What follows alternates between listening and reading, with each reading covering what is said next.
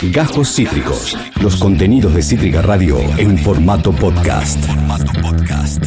Tenemos una contracara también, tenés una, una propuesta que va por la literatura en un ángulo diferente, que era la columna original, que obviamente, afortunadamente, nos dimos este espacio para eh, duelar a quien se fue. Y hoy, ahora nos posicionamos en otro ángulo diferente. En este caso, literatura argentina, casi que los cimientos de la misma, también conocido como esos libros que nos cruzamos todos en el primario o secundario.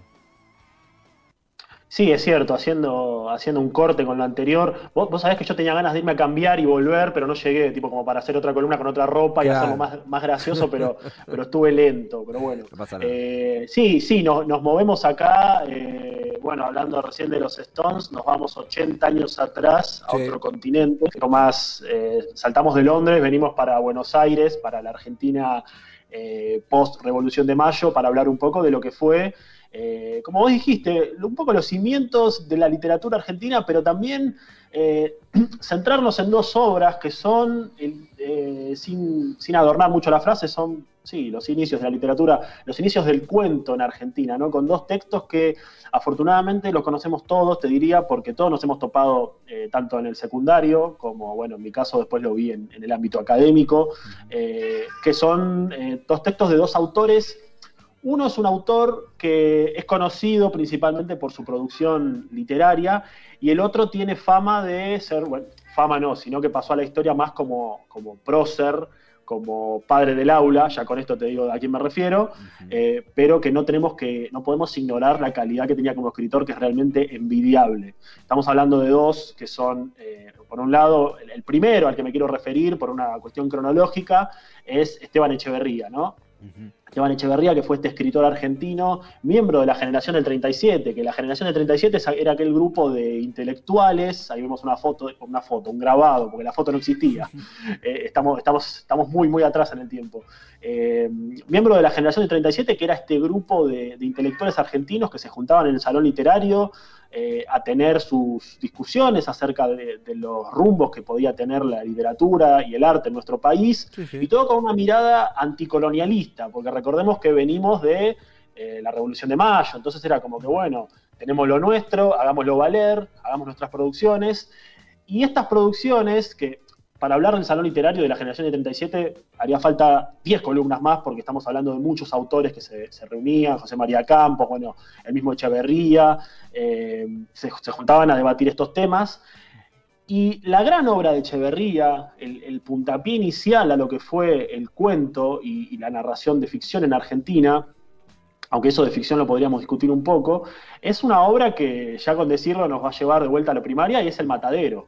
El Matadero es uno de los cuentos más importantes que tenemos en nuestro, nuestro país y como digo antes, un poco el, que patea el tablero eh, y aparece en, este, en esta situación y aparece en un contexto que es imposible, del cual es imposible abstraerse porque aparece como un texto abiertamente, furiosamente antirrosista. Está escrito por eh, Echeverría, que era, como, como no mencioné antes, eh, del bando unitario, ¿viste? Recordemos que en este momento estaba la, esa federales contra unitarios para, bueno, manejar el futuro del país y las ideas que se tenían, pero bueno, ya nos vamos demasiado para lo que es la historia en eso.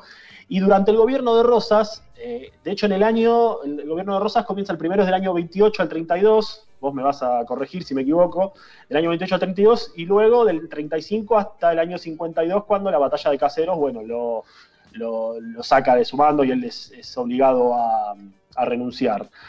En este primer eh, estado de su gobierno, Echeverría escribe un texto que recién vería la luz en el año 1871, o sea, con Rosas ya fuera de poder. 40 eh, años después de que lo haya redactado. Exactamente, 40 años después, que es El Matadero, que es un texto que circuló de forma clandestina y que, si no me equivoco, eh, cuando aparece, Rosa ya había muerto. O sea, Rosa no, recuerdo bien qué año muere, pero cuando El Matadero se publica en 1871, 1870, creo que ya había muerto. Eh, y ya, estaba fuera de poder, ya no era una sombra ni, ni de lo que había sido. Pero bueno, ¿por qué es tan importante este texto? Porque en este texto se circunscribe desde el punto de vista unitario lo que era para Echeverrías la ciudad y el pueblo bajo el régimen rosista. La historia transcurre, la historia del matadero transcurre justamente en un matadero, que es un poco eh, la metáfora del país. Para, para Echeverría, eh, Rosas manejaba a la población y manejaba el país como si fuese un matadero, y no solamente lo maneja como si fuese un matadero, sino que también eh, toma, si se quiere, a los trabajadores del matadero y a las personas que están en el matadero como los ciudadanos de una Argentina totalmente insensible, totalmente salvaje y totalmente desligada de los valores que antaño habían tenido según esta, según esta mirada de Echeverría, ¿no? Sí, es, una, es muy curioso porque mencionás esto, una época sumamente crispada, unitarios federales, dos lecturas de país, obviamente la palabra federal lo indica, una mirada integral hacia lo que era eh, eh, eh, el interior de lo que hoy concebimos como Argentina, que obviamente tenía otra formación, y lo unitario concebido hacia el puerto, centrado en lo que hoy sería Buenos Aires, centrado en ese, en ese aspecto, por supuesto que Rosas apuntaba al federalismo, también un poco hago un asterisco para todos aquellos que, sienten que la mal llamada grieta es algo que se inventó en el 2009. No, es un, es un país forzado y, parido en base a divisiones sanguinarias, como es el caso de eh, unitarios y federales. Bueno, sé que vas a mencionarlo más adelantemente, pero una divisa punzó, que es una, una cinta roja, sería hoy, podía definir si vivías o morías en, esos términos. Sí, sí, absolutamente. Y te agradezco muchísimo por hacer la mención de, la, de, lo que es la grieta, porque eh, algo que, descubrí con estas lecturas hace años fue que la famosa grieta, y, lo digo con un poco de vergüenza, porque, no vergüenza, porque si uno lo piensa también cuando era más joven y más chico y más inocente, mm. eh, la grieta existió, la, la, llamada grieta existió desde siempre. Mm. Uno lee El Matadero de 1837 y ya había una grieta. O sea, como dijiste, formado en grietas. Mm. Siempre fueron dos puntos de vista, ¿no? Y en el matadero eso es muy interesante de ver porque la crítica que le hace Echeverría, el ataque que le hace a Rosas, no va solamente por la figura de Rosas, por mm. lo mal que, según él gobernaba el país, sino también por cómo había, eh, digamos, idiotizado, si se quiere, a la gente, porque vos fijate que, según Echeverría, la gente era insensible, o sea, por culpa de Rosas la gente estaba totalmente aislada de su realidad y era insensible, y esto queda muy en claro en una escena del matadero, que personalmente es mi favorita, que es la escena en la que se escapa un toro mm. del matadero, lo, están tratando, los trabajadores del matadero lo están tratando de arrear para justamente matarlo, el toro se escapa, y tenía puesto un lazo en el cuello que se le suelta y le corta la cabeza a un chico, a un niño. Que el niño, bueno, por supuesto muere decapitado ahí en un charco de sangre y a la gente eso no le mueve un pelo y sin embargo se preocupa porque se escapa un toro. Mm. Y se preocupan por eso. Y esa es la visión que hace Echeverría, la lectura que tiene él sobre la gente eh, en un régimen rosista, ¿no? Como el tirano, el tirano porque eh, en este texto y en el siguiente que voy a mencionar, Creo que tirano es la frase más eh, amable que le dan a Rosas, ¿no? Sobre todo en el otro libro, en el, que voy a mencionar adelante. Eh, lo de Echeverría es mucho más metafórico en el matadero, ¿no? Porque, ya te digo, es un texto más de cuento, más un texto literario, una ficción en la cual él eh, tiene esa lectura del país dominada por Rosas, pero con la perspectiva de un matadero de lo que ocurre en el matadero, de eh, lo que pasa en un matadero. Eh, es un cuento, es un cuento por así decir, pero es un cuento que instala la eh, idea de ficción narrativa en Argentina. De hecho, uno de mis escritores favoritos, uno de mis críticos literarios favoritos e intelectuales favoritos argentinos, que es David Viñas, falleció hace ya casi una década, fue como el primero que dijo, que postuló como algo muy tajante, la literatura argentina empieza con el matadero. Ni siquiera, y no solamente decirte empieza con el matadero, dice, la, literatura argentina empieza con una violación, con esa frase tan potente. La literatura argentina empieza con una violación, haciendo referencia al final del matadero, que es cuando los federales, trabajando en el matadero, eh, secuestran, raptan a un unitario que simplemente estaba pasando por ahí con su caballo, y bueno, el unitario este es violado y bueno, después se mueve Estoy spoileando un libro de 1837. No, pero, se, se interpreta.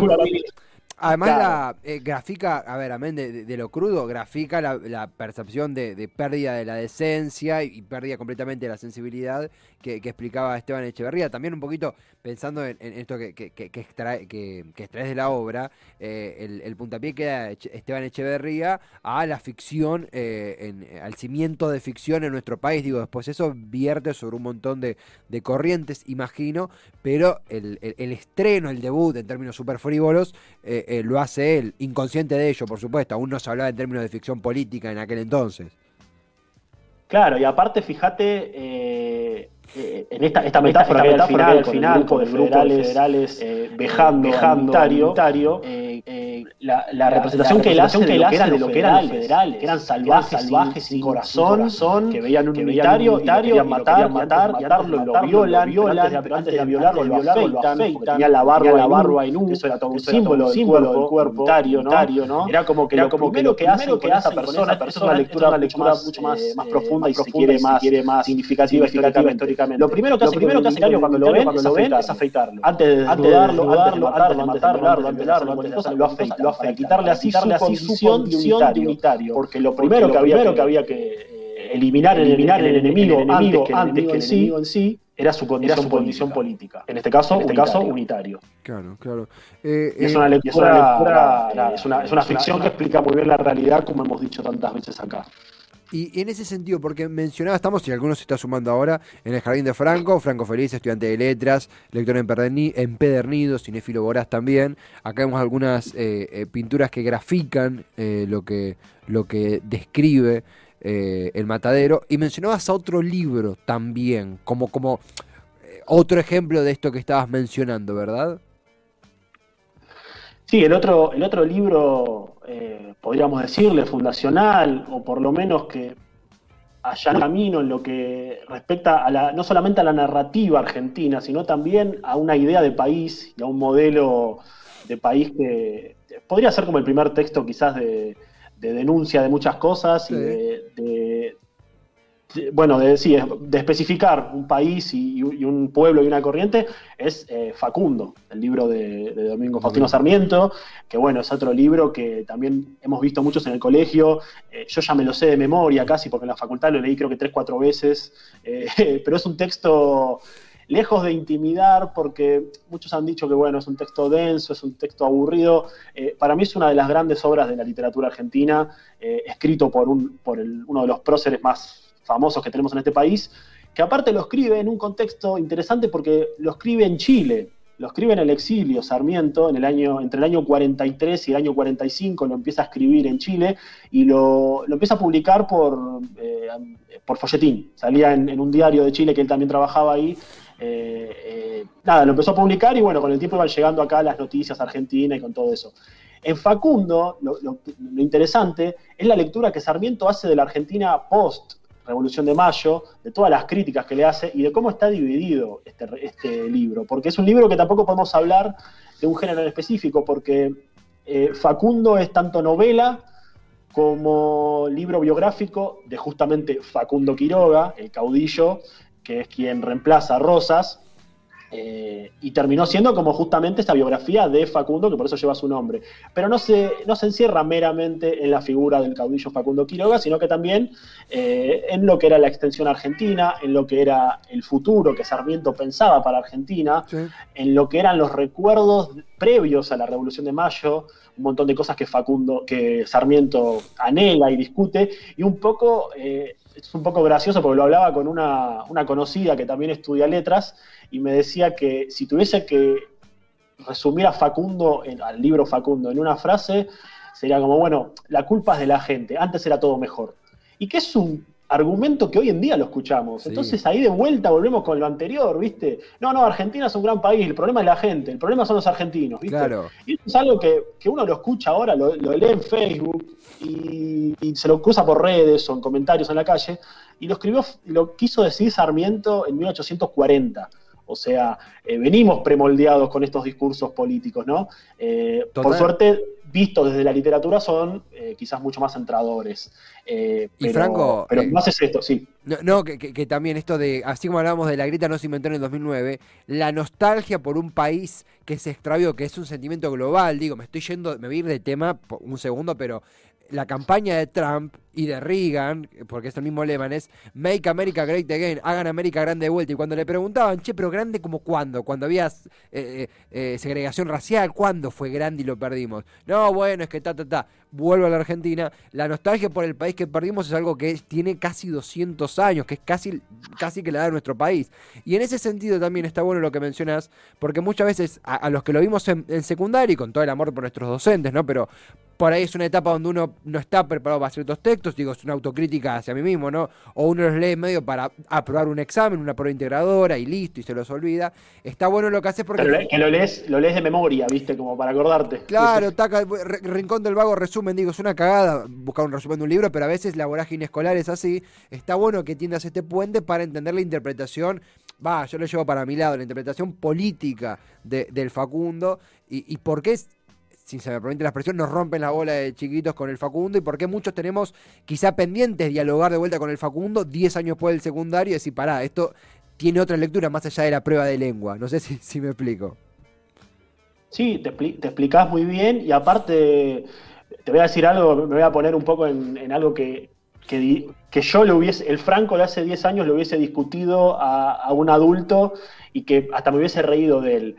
Pero yo creo que para entender un poco, y es, una frase muy boomer, muy, pero, pero, pero es cierta, todos envejecemos y nos vamos volviendo tecnos, como decía Luca Prodan.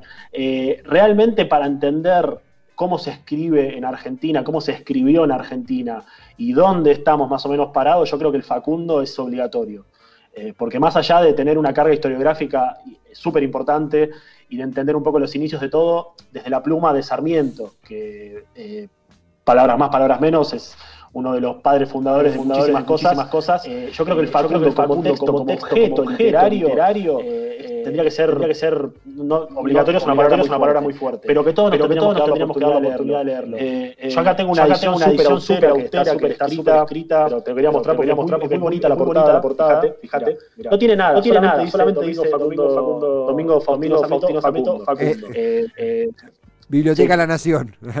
Biblioteca, Biblioteca La Nación encima, o sea, esto es toda una, declaración de, principios de la editorial, pareciera. Pero es una edición realmente muy buena, muy... Y en, esto, en estos casos, tanto en El Matadero como en, lo que es Facundo, son libros que se van a escribir, pero en todo sentido, porque imagínate que hay 187.000 ediciones, reediciones, ediciones anotadas, eh, son libros que se consiguen muy fáciles. Eh, siendo que son dos posturas muy distintas, como te dije antes, no en lo político, recordemos que son dos libros escritos por unitarios contra Rosas, porque Facundo también eh, es un ataque constante a Rosas, sobre todo en la primera y en la segunda parte, donde Sarmiento describe el suelo argentino y describe a la sociedad argentina de 1830.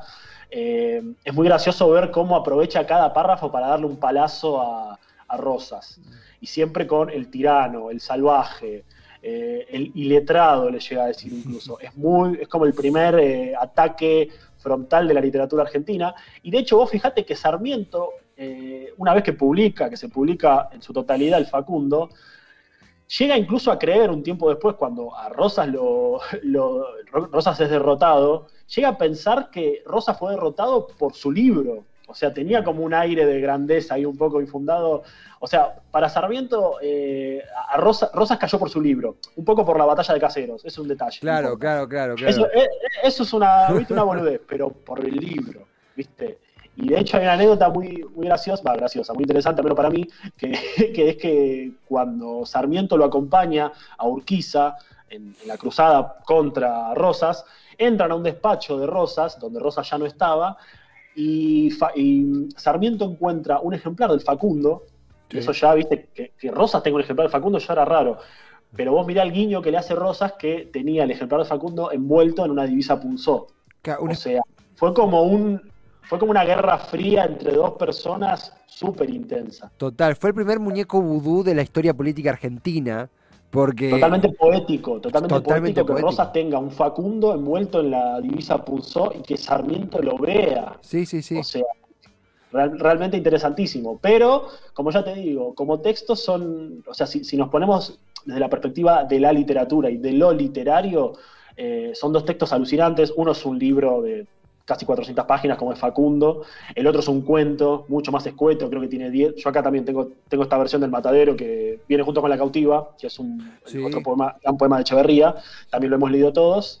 Son dos textos, son dos textos en, tensión muy diferentes, pero son sumamente, sumamente importantes para cómo se escribía, en Argentina, Argentina, cómo se empezó a escribir después, después y para entender, también, la historia, la historia, comienzos, comienzos de esta, de esta post-revolución de mayo, de mayo, se veía la sociedad, cómo se, quería, entender a la sociedad, y de cómo, dos de las, dos de las más prodigiosas que dio este país, este país como y Sarmiento, cómo proyectaban, la Argentina de ahí a, ahí a 100 años, 100 años 50 años, ¿no? Porque, no porque eso es algo que tiene, es algo que tiene mucho, sobre todo, mucha proyección, mucho lo que hay, que, hacer, que hacer, mucho, mucho eh, el camino, el camino es este, ¿no? Otro, otro, otro, otra frase política que resuena mucho últimamente. Total, total. También, de nuevo, uno lleva acá las cosas para su costal, creo que, que es inevitable. Mencionabas esto como cimiento para entender cómo se escribe en la literatura y muchos conceptos políticos también están allí. Eh, eh, de nuevo, eh, uno los reencuentra porque te escucha a vos y digo, claro, esta columna que uno, como siempre me gusta decir y, pensarla, que es que es un incentivo para ir a leer,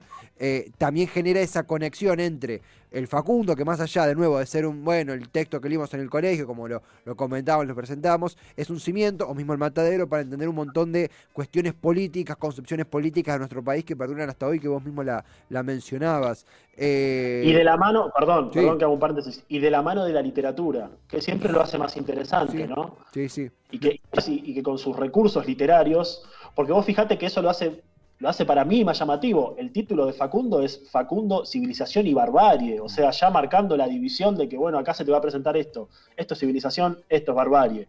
Entonces me parece que es una entrada como más atractiva, si se quiere, para entender lo que, lo que acabamos de decir. Pero siempre, de la mano de la literatura está como ese incentivo. Total, total. Hay un muy buen, eh, recomiendo solo por debajo de esta columna que es superior, eh, un muy lindo video de José Pablo Feynman que habla del Facundo, que, utiliza palabras eh, eh, no tan geniales como las tuyas, pero sí muy piolas, hace, hace un enfoque mucho más filosófico, digo, se va por un lado mucho más Feynman, el Feynman bueno, pero... Feynman bueno, sí, bueno. Pero está, está muy pero lo vi hace mucho tiempo, me acordé ahora eh, y, me quedó esta pila a recomendar, además de esta columna. Franco, la verdad es que eh, te sumaste más temprano, te pedimos si no segundeabas para ese homenaje a Charlie Watt, que sin vos no hubiera sido lo mismo, te copaste, te copaste con la columna ya clásica de cada miércoles. Tengo, para cerrar, tengo algo para comentarte, que es que vos, que sabés que yo soy una persona eh, ultra filo peronista, ante todo cerrado, ante todo solamente leo textos que aprueba Roberto Navarro. Eh, no, pero en serio, lo comenta acá. Solamente, miro el destape. Solamente miro el destape. Eh, me leí un... de, hecho, de hecho, sé que tu, sé, perdón, sé que tu referente ineludible del periodismo es Orlando Barone. Eh, yo no, me, no tengo un tatuaje Orlando Barone porque nadie lo sabe dibujar tan bien, pero cuando encuentren que lo sepa dibujar bien, me voy a tatuar Orlando Barone. Eh, cuando voy en la calle escucho los sets, los compact de, de Copani. Eh, claro, sí. el eh, niño Mauricio, esos sí, sí, sí. sí, sí, gran, tema, gran tema. tengo todos los discos. No, pero me en Parque Rivadavia, el lunes feriado, el último lunes feriado, fui con, con, con, Rocío, con mi novia. La verdad es que hace mucho que no iba. Es un lugar que sé que para, para tanto para ti como para mí significa yo fui mucho. El domingo, yo fui el domingo justo. Ay, casi, nos cruzamos. Ay, casi nos cruzamos. Eh, y encontré un libro de Mario Vargallosa Mario Vargallosa, reconocido, conservador. Eh, vos mirá lo que es la mente que quise decir escritor y dije conservador. Reconocido eh, reconocido conservador, candidato a presidente neoliberal. Tiene un par de libros escritos también, pero, pero bueno. no fue chiste, te juro que reconocido Te conozco para saber que no es un chiste, sí, sí. Reconocido escritor, Nobel de Literatura, fue candidato a presidente de Perú cuando pierde con, con Fujimori. Bueno, eh, hoy es un, conservador, aguerrido conservador. Bueno, lo pueden googlear, no, no tengo interés en hablar de eso porque eh, a fin y a cabo creo que afortunadamente podemos profundizar por otro lado. Pero me encontré un libro, Cinco Esquinas. Eh, te cuento la anécdota de que lo compré pensando que era ficción política y era más cerca de ficción erótica. Eh, me gustó mucho y me pasó algo que no me pasaba hace mucho tiempo, que es que eh, pude... Me lo, devoré, tipo, no, no es que me comí el libro, me lo, en, cinco días me lo leí de una. Es un libro que, eh, según pude leer, es considerado lo más flojito de Vargallosa, cabe decir, de, lo dicen muchos críticos, que bueno, hasta ahí tuvo cosas mejores, pero me puso muy contento y creo que esta columna, si bien no, no has hablado de Mario Garrayosa todavía, tiene que ver. Digo, después de escuchar esta columna, uno va a Parque Rivadavia diferente, así que hubo un poco de Franco Felice en esa, en esa, en, el devorar cinco esquinas. Bueno, me alegro un montón por, este elogio eh, hacia mí, realmente, realmente. Eh, sí, eh, se puede hablar muchísimo de lo que es posturas y, producciones, sobre todo en la literatura. Alguna vez hemos mencionado desde otro lado lo que fue, no sé, eh, la, imagen del autor. Me acuerdo del caso de Lolita, que no es algo político, sino que es algo moral y personal, pero bueno, quedará para otra columna porque realmente es un tema súper interesante, es un tema que da para mucho debate. Eh, con Vargas Llosa se puede se puede estudiar mucho ese caso porque, bueno, habrá gente a la que no le moleste quizás que sea un escritor que tiene un pasado no sé, neoliberal, por así decir, que es un conservador, hay gente a la que sí, por algo trajiste el tema a colación. Eh, de Vargallosa yo te quisiera recomendar a, vos y a todos, eh, para mí sus dos mejores novelas son La ciudad de los perros y La fiesta del chivo. Son dos novelas de los 60. La ciudad de los perros creo que es del 63 y La fiesta del chivo, si no me equivoco, es, bueno, es mucho más nueva.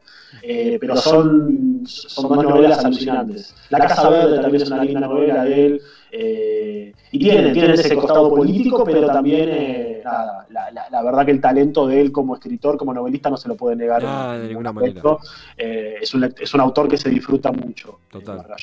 Total. Así que bueno, me alegro, me alegro que lo hayas leído, más allá de, de ser un Orlando Baronista furioso y un copanista eh, rezagado. A pesar de que es un reconocido conservador. eh, es un, conservador, claro, sí. Franco, gracias totales por tan linda columna, hoy, hoy sumamente particular, bueno, por el comienzo, grandiosa como siempre en lo literato, será hasta el próximo miércoles. Hoy, hoy, hoy, viste, hoy convivieron los Stones, Charlie Watt, Vargallosa, Sarmiento, Echeverría, Facundo, La Pampa. Sí, sí, sí. Eh, bueno. Trump, en un momento estuvo Trump. Trump, Reagan, sí, sí, sí. Acá dicen que dejaste todo. Pato, dije que has, Pato acá dice que has dejado. Ah, no, acá, perdón, acá Pato, Pato de la Torre dice es con todos, nunca mejor. Es con todo, hoy sí fue con todos. Hoy fue con todos. igual me, gustó eso de he dejado todo, porque lo sentí, como un, lo sentí como un piropo, gracias, gracias a Pato. Por favor, él, él te agradece a ti, nosotros te agradecemos a ti, Franco, gracias y hasta el próximo miércoles, querido.